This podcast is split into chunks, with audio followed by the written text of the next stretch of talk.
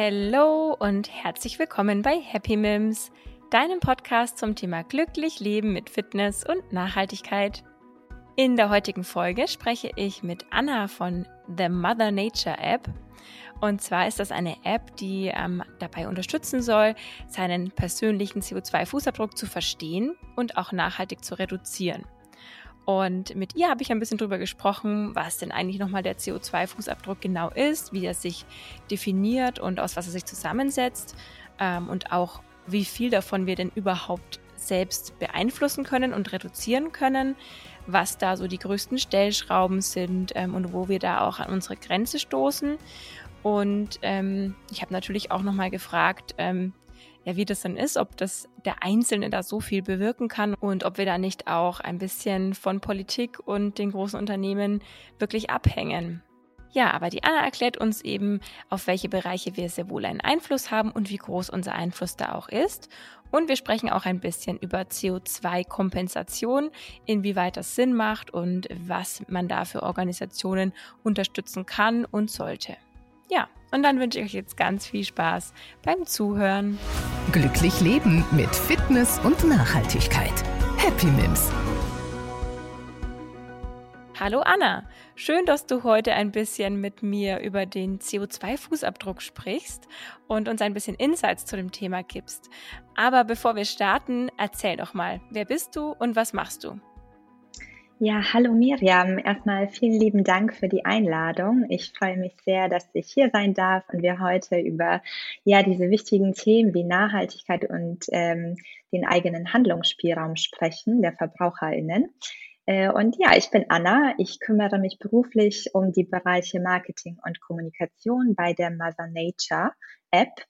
Und äh, wir sind ein Startup aus Berlin und äh, betreiben eben die Mother Nature App App, mit der Nutzerinnen ihren individuellen CO2-Fußabdruck berechnen können und dann auch täglich praktische Handlungsempfehlungen bekommen, wie sie diesen verringern können. Und äh, zuletzt bieten wir noch die Möglichkeit, äh, die CO2-Emissionen, die sich nicht vermeiden lassen, denn die gibt es auch, da kommen wir später, glaube ich, nochmal ähm, darauf zurück, ähm, wir bieten die Möglichkeit, eben diese CO2-Emissionen noch über zertifizierte Klimaschutzprojekte zu kompensieren, also auszugleichen. Ja, super. Und du hast jetzt ja schon mal erwähnt, dass sich bei deiner Arbeit viel um den CO2-Fußabdruck dreht. Erklär doch nochmal, wie definiert man den genau und aus was setzt er sich zusammen? Ja, gern. Also der CO2-Fußabdruck ist ein Nachhaltigkeitsindikator, kann man sagen, der die individuelle Emissionsberechnung, die sogenannte CO2-Bilanz wiedergibt. Das heißt, äh, dieser hilft uns besser zu verstehen, welche Spuren wir mit jedem konsumierten Produkt ähm, bei der Herstellung, Nutzung, Verwertung und Entsorgung äh, von eben diesem Produkt und die auch jeder Handlung in der Umwelt hinterlassen. In anderen Worten, er beschreibt die Menge an Treibhausgasemissionen, die in die Atmosphäre freigesetzt werden und damit auch die Auswirkungen äh, unseres Handelns auf das Klima. Dazu zählen zum Beispiel vor allem die CO2-Emissionen, aber auch Methan und andere klimawirksame Gase sind Teil des CO2-Fußabdrucks. Da spricht man eben von CO2-Äquivalenten. Und laut dem Umweltbundesamt verbrauchen die Deutschen im Schnitt etwas über 11 Tonnen CO2-Äquivalente pro Jahr und Person. Und ähm, damit leben wir aber natürlich schon etwas unserer, über unsere Verhältnisse, denn äh, die, der Richtwert, nach dem wir streben sollten, sind so ungefähr zwei Tonnen CO2 pro Jahr pro Person. Äh, das ist das, was unsere Erde vertragen würde und was die natürlichen Ressourcen ähm, und Kapazitäten der Erde nicht übersteigen würde. Das heißt, wir sind da sehr weit äh, darüber und das ist auch da, wo wir eben ansetzen äh, mit äh, unserer App. Wir wollen Menschen dabei helfen, etwas nachhaltiger zu leben und klimafreundliche Alternativen zu wählen.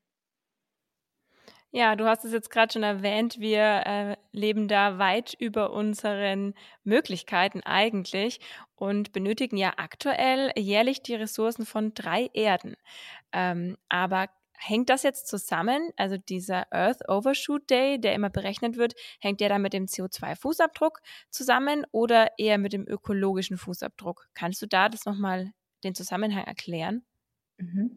Ähm, ja, der Earth Overshoot Day war ja ähm, überall in der Presse, in den Medien äh, zu lesen, ähm, war am 29. Juli dieses Jahr und das bedeutet, dass wir bis zu diesem Zeitpunkt äh, die Ressourcen, die nachhaltigen Ressourcen, die die Erde wiederherstellen kann, äh, aufgebraucht haben und ähm, die restliche Zeit des Jahres wir über unseren Verhältnissen oder den Kapazitäten und Möglichkeiten der Erde leben. Das hat eher zu tun mit dem ökologischen Fußabdruck. Äh, wir sprechen aber und äh, machen das Konsumentenverhalten und die CO2-Emission besser greifbar eben mit dem CO2-Fußabdruck, denn äh, das ist eine Kenngröße, eine wichtige Kenngröße, die relativ plakativ ist. Und äh, hier gibt es äh, viele Daten. Das heißt, wir können genau oder wir können messen, wie viel Ausstoß ähm, ein Unternehmen, die Industrie insgesamt äh, oder zum Beispiel auch jeder einzelne von uns ähm, hat. Äh, und somit äh, hat man dann einen gewissen Überblick über das eigene äh, Verhalten. Das heißt, dieser Wert hilft uns äh, viel besser als jetzt zum Beispiel der ökologische Fußabdruck, der in Hektar auch wiedergegeben wird, äh, über das Thema zu sprechen. Okay, aber ich glaube, für die Menschen ist es immer so ein bisschen schwierig, wenn man dann sagt, ja, also 29. Juli, wir ab jetzt leben wir über unseren Verhältnissen und im Prinzip schaden wir der Erde. Aber es ist ja so ein bisschen schwer zu greifen, weil es geht ja alles, es ist ja nicht so, dass ab dem 29. Juli dann keine Luft mehr für uns zum Atmen da ist, sondern wir können eigentlich ganz normal weiterleben. Äh, deswegen ist es, glaube ich, für die Leute so ein bisschen schwer zu greifen und zu verstehen, okay, ähm, wir müssen da jetzt wirklich was ändern. Ähm, wie kann man das dann erklären? Was, was richten wir denn damit langfristig an, wenn wir immer über unseren Verhältnissen leben? Mhm. Ja, ja, das ist ein sehr wichtiger Punkt, ähm, denn ähm, wir leben über unsere Verhältnisse. Klar geht es dann natürlich weiter über den 29. Juli hinaus, äh, aber man merkt, der Klimawandel ist äh, ein Thema, der in den Medien sehr, sehr präsent ist, auch zum Beispiel jetzt viel in den Nachrichten durch verschiedene Wetter, Extremwetterereignisse, Hochwasser in Deutschland, äh, Brände in der Türkei und in Griechenland, zuletzt auch äh, der Hurricane und der Sturm Ida in den USA. Und ähm, hier geht es um äh, grundsätzlich um die Erderwärmung und die Erwärmung unserer Atmosphäre. Und äh, wenn wir über unseren Verhältnissen leben, bedeutet das, dass die Wahrscheinlichkeit solcher Ereignisse in Zukunft stark ansteigen wird. Und um diese drastische Erwärmung der Erde, ähm, die durch diesen CO2-Ausstoß verursacht wird, durch die Emission an Treibhausgasen und den daraus entstehenden Treibhauseffekt, um diesem entgegenzuwirken, müssten wir ähm, zum einen wir VerbraucherInnen auf unser Handeln gucken, das zumindest hinterfragen. Die Politik muss gewisse Rahmenbedingungen schaffen und auch die Industrie Produkte bieten, äh, die die Menschen ähm, nutzen können, so dass wir eben in unseren planetaren Grenzen bleiben. Das wäre das Ziel. Und äh, zuletzt ist ja auch der äh, ein Report rausgekommen des IPCC, des Weltklimarats der UN. Äh, und äh, der hat gesagt, also ist ein Report von ganz vielen WissenschaftlerInnen äh, aus der gesamten Welt, die sich da zusammengetan haben und neueste wissenschaftliche Erkenntnisse zusammengetragen haben. Und äh, dieser besagt, dass wir im Moment, äh, ja, äh, sieht es eben so aus, als werden wir bei einer Klima- oder Erderwärmung von 1,5 Grad schon um das Jahr 2030 landen. Und äh, das ist eben sehr, sehr problematisch, äh, wenn wir ähm, ja, uns der Tragweite bewusst werden, dass es schon im Jahr 2030 der Fall sein könnte. Das ist eben ein mögliches Szenario. Bedeutet das äh, für uns äh, sehr konkret äh, zum Beispiel vermehrt solche ähm, Unwetter- oder Extremwetterereignisse. Äh, und äh, damit ist aber noch nicht genug oder es, es geht dann noch weiter, denn die Folgen dieser Entwicklung sind dann teilweise auch äh, unumkehrbar. Wir steuern auf sogenannte Kippelemente zu und ähm, mit denen werden nachfolgende Generationen auch leben müssen. Ein Beispiel ist äh, zum Beispiel das grönländische Eisschild, das bis zu drei Kilometer dick ist. Und ähm, es ist so, dass weiter oben in der Atmosphäre ist es kälter als unten. Und die natürliche Saisonalität ähm, durch diese bedingt äh, ist es so, dass im Sommer das Schild leicht abschmilzt und sich im Winter dann wieder aufbaut. Wenn wir jedoch durch die Erderwärmung beispielsweise ähm, mehr Abschmelzung haben und sich dieser Eisschild nicht mehr so aufbauen kann, äh, dann kommen wir irgendwann an einen Kipppunkt, Kipppunkt, wo das Eisschild nicht mehr in die höheren, kälteren Gebiete der Atmosphäre ragt und dann unaufhaltsam komplett abschmelzen wird. Das heißt, man kann davon ausgehen, äh, laut der Wissenschaft, dass das allein zu einer Erhöhung des Meeresspiegels von bis zu sieben Metern führen könnte, was dann wiederum zu unvorhersehbaren weiteren Effekten führen wird. Das heißt, wir ähm, stoßen hier etwas an, äh, was dann äh, im Endeffekt unaufhaltsam sein, unaufhaltsam sein wird. Und äh, solche Extremwetterereignisse oder beispielsweise die Erhöhung des Meeresspiegels sind gute Beispiele dafür. Deswegen äh, sollten wir hier auf jeden Fall etwas tun äh, und überlegen, äh, wie wir dem Ganzen entgegensteuern können. Ja, das auf jeden Fall. Es ist nur, glaube ich, für jeden Einzelnen ähm, ein sehr überforderndes Gefühl und viele stellen sich, denke ich, die Frage, ähm, wenn die Politik und die großen Unternehmen nicht in die Gänge kommen, wie viel Wirkung hat denn das Bemühen von mir, von dem Einzelnen? Und ähm, man steht vor so vielen schweren Entscheidungen im täglichen Konsum, in der täglichen Fortbewegung, ähm, hat dann vielleicht ein schlechtes Gewissen, weil man heute doch das Auto äh, zur Arbeit nimmt äh, und nicht das Fahrrad beispielsweise äh, und so weiter. Ähm, und am Ende ähm, versucht man natürlich als Einzelner was zu bewirken, hat aber immer im Hinterkopf dieses Gefühl, ja, bringt es überhaupt was und ähm, kann ich eigentlich gleich lassen, weil es wird sich, es ist sowieso alles schon zu spät. Aber Ihr geht ja mit der Mother Nature App auch davon aus, dass jeder Einzelne eine Wirkung, ähm, also jedes Bemühen eine Wirkung hat von jedem Einzelnen. Ähm, ja, aber wie viel denn genau? Mhm. Ja, das ist eine sehr interessante Frage, denn ich stimme dir äh, dazu. Äh, wir werden von den Nachrichten überflutet, wir gucken uns die Entwicklungen an und äh, dann schimpfen wir auch über die Politik und die Industrie. Äh, und äh, es ist eine zentrale Frage, woher kommt denn dieses ähm, Gefühl oder woher kommt denn diese Frustration, die wir haben? Äh, ich denke, das ist diese Ohnmacht, die Machtlosigkeit, die wir verspüren, denn wir sehen nicht als kleine Bürger die großen Hebel, ähm, die wir ziehen können gegen die Klimakrise. Und wir sind uns eben nicht bewusst, äh, inwieweit unser eigenes Handeln zu einer Veränderung beitragen kann. Und genau da setzen wir an, schon wie du gesagt hast. Wir versuchen nämlich unseren Nutzerinnen Schritt für Schritt zu helfen, den eigenen Handlungsspielraum zu erkennen. Wir wollen inspirieren und aufzeigen eben, was man tun kann äh, im Alltag. Und ähm, da ist es zum Beispiel wichtig, dass die Menschen ähm, etwas ausprobieren, sich mal darauf einlassen äh, denn äh, wenn es viele machen, dann kann das durchaus einen Einfluss auf das Klima haben. Äh, und ich habe ein kleines Beispiel mitgebracht. Stefan Rahmsdorf vom Potsdam Institut für Klimaforschung hat mal gesagt, es gab eine Phase, da haben die Leute nichts gemacht, weil sie nicht an den Klimawandel geglaubt haben. Später haben sie nichts gemacht, weil sie nicht geglaubt haben, dass der Klimawandel menschengemacht sei. Und heute machen sie nichts, weil sie glauben, man kann eh nichts mehr tun. Äh, und aus dieser Ohnmacht müssen wir irgendwie rauskommen. Und äh, genau da bieten wir oder wollen wir eine Lösung anbieten, indem wir regelmäßig Handlungsempfehlungen geben, die sofort umsetzbar sind.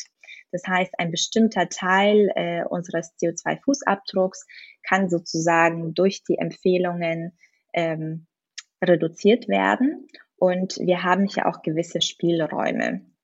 Das heißt, äh, der eigene CO2-Fußabdruck, der lässt sich individuell zum Teil beeinflussen. Und es gibt aber auch einen Teil, der nicht so gut beeinflussbar ist. Zum Beispiel dieser Anteil ist so ein Grundstock an Emissionen, der dadurch bedingt ist, dass wir in einem Land leben, äh, in dem wir einen sehr hohen Lebensstandard genießen. Dazu zählen zum Beispiel äh, Emissionen, ähm, die öffentlich sind. Also das sind die Emissionen, für die der Staat allein verantwortlich ist und die können wir als VerbraucherInnen eben nicht beeinflussen. Sie machen aber auch nur unter etwas unter einer Tonne aus. Das heißt, ähm, das sind beispielsweise die Emissionen, die dadurch entstehen, dass wir in die Infrastruktur investieren, dass wir äh, die Organisation des Sozialwesens, dass der Staat ähm, äh, hier eben aktiv ist für Bildung und ähm, Wasser- und Abfallentsorgung ähm, beispielsweise. Äh, das macht aber gar nicht so viel aus, wenn man sich überlegt, unser Fußabdruck, der liegt ja jedes Deutschen pro Kopf äh, und pro Jahr, der liegt ungefähr äh, bei etwas über elf Tonnen und die öffentlichen Emissionen machen etwas unter eine Tonne aus. Natürlich heißt es gleichzeitig nicht, dass wir diese zehn Tonnen äh, Diskrepanz beeinflussen können oder beziehungsweise alleine dafür verantwortlich sind. Es ist aber so, Experten äh, und Expertinnen sind sich einig, dass ein großer Handlungsbedarf gerade in den Bereichen Ernährung, Mobilität, Wohnen und Energie existiert. Und da kann man durchaus ähm, ja, Handlungen finden, die wir mit unserem eigenen oder in unserem eigenen Alltag beeinflussen können äh, und äh, wodurch dann unser CO2-Fußabdruck sinkt. Mhm.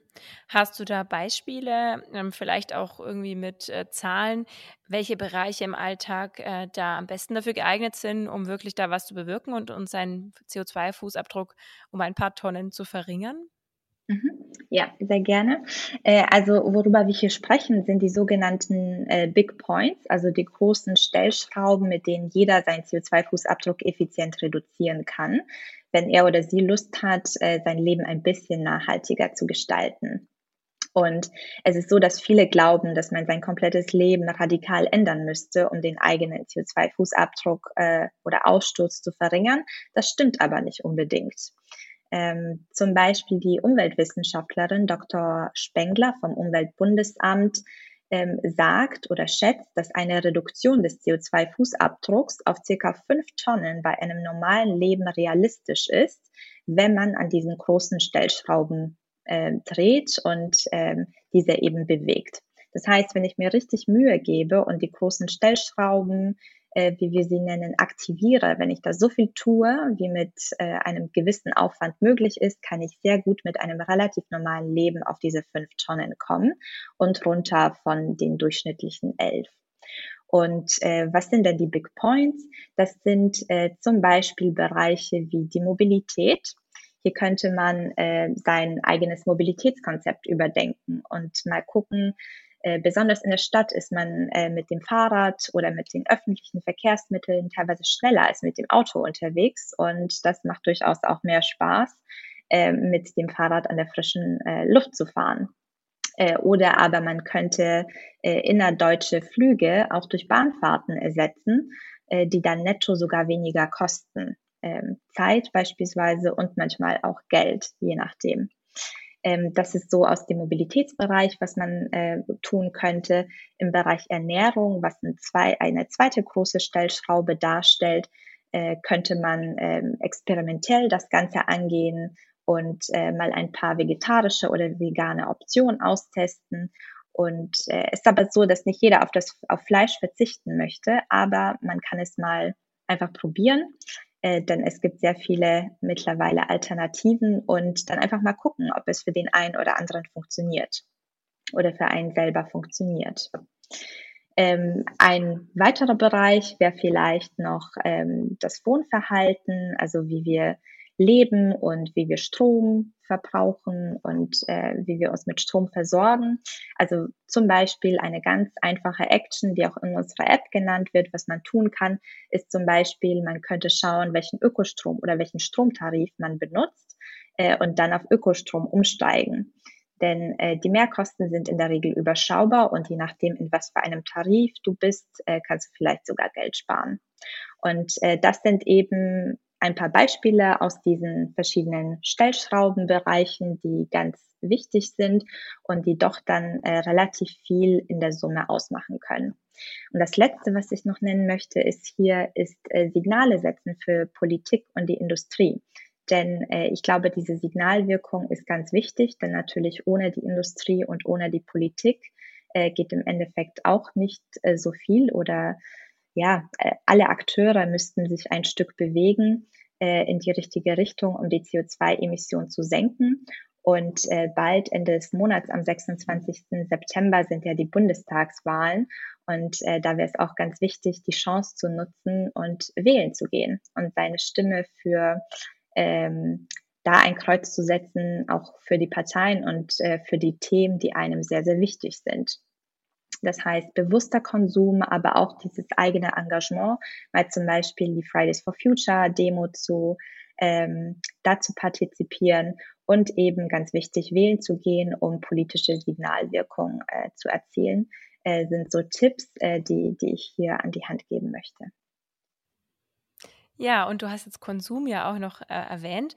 Ist es nicht so, dass äh, Konsum, also wirklich auch Klamotten, ähm, ja, Gegenstände, dass wir einfach viel zu viel konsumieren und dass das manchmal sogar wichtiger wäre, auf seinen Konsum zu schauen, als zum Beispiel ähm, so viel Fokus auch auf Autofahren beispielsweise zu legen? Ähm, weil ich glaube, es wird ganz oft unterschätzt, was man durch äh, neue Klamotten oder ständig irgendwie neue Sachen kaufen und andere wegschmeißen, was man da auch ähm, an CO2 ähm, ausstößt, oder? Mhm. Ja, definitiv. Also Konsum ist auch ein äh, sehr wichtiger Bereich.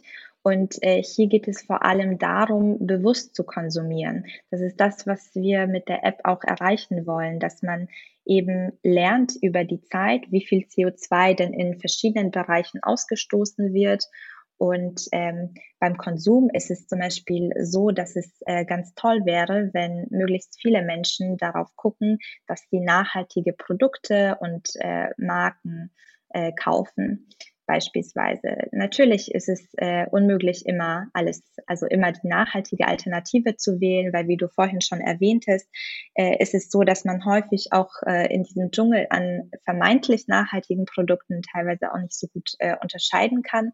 Deswegen ist es aber auch immer wichtig, erstmal zu hinterfragen und äh, sich damit zu beschäftigen mit diesem Thema. Und äh, grundsätzlich äh, Konsum zu hinterfragen in Form von Secondhand-Waren kaufen, ähm, also eben gebraucht oder Dinge möglichst lange zu nutzen, äh, ist sowieso das Beste. Also Konsumverzicht, also so ein bisschen zurückschrauben und gucken, äh, ob man mit dem, was man schon hat, äh, vielleicht äh, diese Dinge noch weiter nutzen kann, äh, ist auch eine Empfehlung, äh, die, die wir beispielsweise in der App haben. Und äh, genau bei dieser ganzen Diskussion, glaube ich, ist es auch noch wichtig zu sagen, nicht jeder hat diesen Handlungsspielraum, beispielsweise auf das Auto zu verzichten oder gewisse Dinge nicht zu konsumieren. Ich glaube, da ist es äh, gut, wenn wir darauf einfach mal achten, äh, die Dinge zu hinterfragen, äh, statt ähm, bis ins kleinste Detail immer alles richtig machen zu wollen. Denn ähm, das ist ähm, wahrscheinlich auch etwas ähm, schwieriger. Äh, wir wollen nicht mit dem erhobenen Zeigefinger äh, auf die Leute hier ähm, schauen und äh, urteilen. Das ist gar nicht der Sinn der Sache, sondern wir wollen äh, inspirieren und äh, die Menschen motivieren, hier etwas zu machen. Ja, also das ist ja die eine Möglichkeit, dass man wirklich schaut, ähm, man verzichtet beispielsweise auf einen Flug oder sich äh, auf eine größere Anschaffung oder wie auch immer. Ähm, aber es gibt ja noch die Möglichkeit, die sehr verlockend ist, einfach zu kompensieren. Beispielsweise für einen Flug das CO2 zu kompensieren oder ähm, auch einfach so ganz individuell nach einer Autoreise zu sagen, okay, ich habe jetzt so und so viel CO2 ausgestoßen und das werde ich jetzt einfach mit 20 Euro bei einer Organisation mich freikaufen, mehr oder weniger. Ähm, das ist ja ein bisschen umstrittenes Thema. Macht das aus eurer ähm, Sicht Sinn? Und wenn ja, welche Organisationen empfiehlt ihr dann da? Ja, äh, danke für die Frage. Also CO2-Kompensation äh, ist auch ein doch relevantes Thema, denn wie wir gelernt haben, wir haben ja einen CO2-Ausstoß von ungefähr äh, 11 Tonnen pro Person und pro Jahr. Und da ist es so, äh, wie eben äh, das Umweltbundesamt schätzt, äh, wenn man äh, auf gewisse Sachen verzichtet, eben versucht, möglichst nachhaltig zu leben, dann ist es so, dass man ungefähr auf fünf Tonnen kommen kann. Ähm, und ja, es, es ist leider so, dass wir, oder was heißt leider, wir leben eben in einem Land, das uns einen sehr guten Lebensstandard ermöglicht und äh, da gibt es eben äh, diesen Restanteil, den wir nicht reduzieren können. Und äh, da kommt eben die CO2-Kompensation ins Spiel, äh, die auch eine gute Alternative sein kann oder eine gute Lösung, um zum Beispiel auf Null-Emissionen, äh, auf Klimaneutralität zu kommen oder eben auch auf diese zwei Tonnen, die verträglich sind mit den Ressourcen der Erde. Und äh, unter CO2-Kompensation versteht man den Ausgleich der eigenen CO2-Emissionen mit Hilfe von Projekten, also Klimaschutzprojekten, die an anderer Stelle CO2 binden oder Emissionen nachweislich verhindern. Und ein paar Beispiele dafür sind zum Beispiel äh, Projekte, die Aufforstung betreiben oder Abholzung des Regenwaldes verhindern. Äh, und es gibt aber auch zum Beispiel andere tolle Projekte, ähm, wo Familien in äh, Peru oder anderen Ländern mit effizienteren Kochöfen beispielsweise ausgestattet werden, die dann wesentlich weniger CO2 emittieren, äh, aber auch sicherer für die Familien sind, die sie nutzen. Und äh, weitere Projekte oder weitere Informationen zu den Projekten, die unsere Nutzerinnen unterstützen, äh, findet man auch in unserer App und äh, wir sind der Meinung, dass CO2-Kompensation eine gute Lösung ist für die Emissionen, die sich eben nicht vermeiden lassen. Also wir wollen zuerst gucken, dass man sich möglichst äh, nachhaltig äh, aufstellt, dass man sich mit dem eigenen Verhalten und äh, den Handlungen beschäftigt und so über die Zeit lernt, was hohe und was niedrige Emissionen verursacht und dann die entsprechenden Stellschrauben dreht. Für all das, was man eben nicht ähm, reduzieren kann, sind solche Projekte eine ganz gute Lösung. Und ähm, da ist sich auch die Wissenschaft einig, wir müssen irgendwie runterkommen. Äh, es ist zwar nicht egal wie, denn ähm, ja, CO2, was überhaupt nicht ausgestoßen wird, ist natürlich besser als das CO2, was wir zunächst ausstoßen und dann der Atmosphäre wieder entnehmen müssen. Nichtsdestotrotz, äh, wenn man etwas Geld übrig hat und sich für das Klima engagieren möchte, beispielsweise, äh, ist das eine sinnvolle äh, Sache, in CO2-Kompensationsprojekte zu spenden.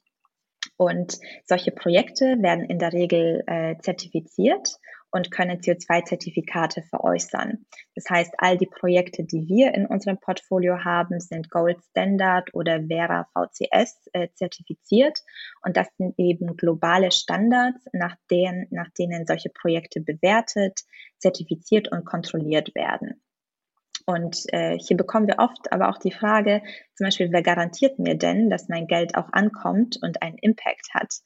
Und es ist so, dass genau diese Organisationen dafür zuständig sind, eben sicherzustellen, dass das äh, Geld an dieser Stelle ankommt, wo es benötigt wird und wo es tatsächlich CO2 kompensiert. Und äh, diese Mechanismen machen wir uns hier zunutze äh, in unserer App, indem wir ein digitales Abo anbieten, äh, das die eigene CO2-Emission ausgleicht.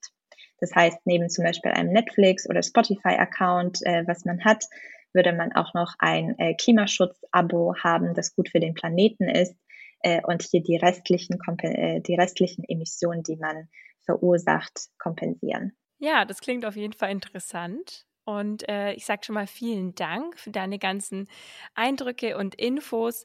Ähm, wo findet man jetzt die App? Also Mother Nature App einfach im App Store eingeben und auf Social Media findet man euch bestimmt auch, oder? Genau, man findet uns auf Social Media, zum Beispiel auf Instagram äh, und darüber hinaus natürlich im App Store und im Google Play Store äh, sind wir auch da. Einfach the Mother Nature App äh, eintippen und einfach mal angucken. Es startet mit der individuellen CO2-Fußabdruckberechnung, so dass man äh, ungefähr ein Gefühl dafür bekommt, wie viel CO2 man denn ausstößt. Das äh, zweite ist, äh, man bekommt jeden Tag Handlungsempfehlungen, äh, wie man diesen Ausstoß reduzieren kann. Und falls man dann noch möchte, ähm, zu einem späteren Zeitpunkt äh, ist die Möglichkeit der CO2-Kompensation äh, auch in der App gegeben durch das Abo, das ich eben erklärt habe. Super. Dann ganz, ganz lieben Dank für deine Zeit und für eure Arbeit. Und ich wünsche euch auf jeden Fall noch viel Erfolg weiterhin dabei. Vielen Dank, Miriam. Vielen Dank für die Einladung. Tschüss. Danke. Sehr gerne. Tschüss. Tschüss.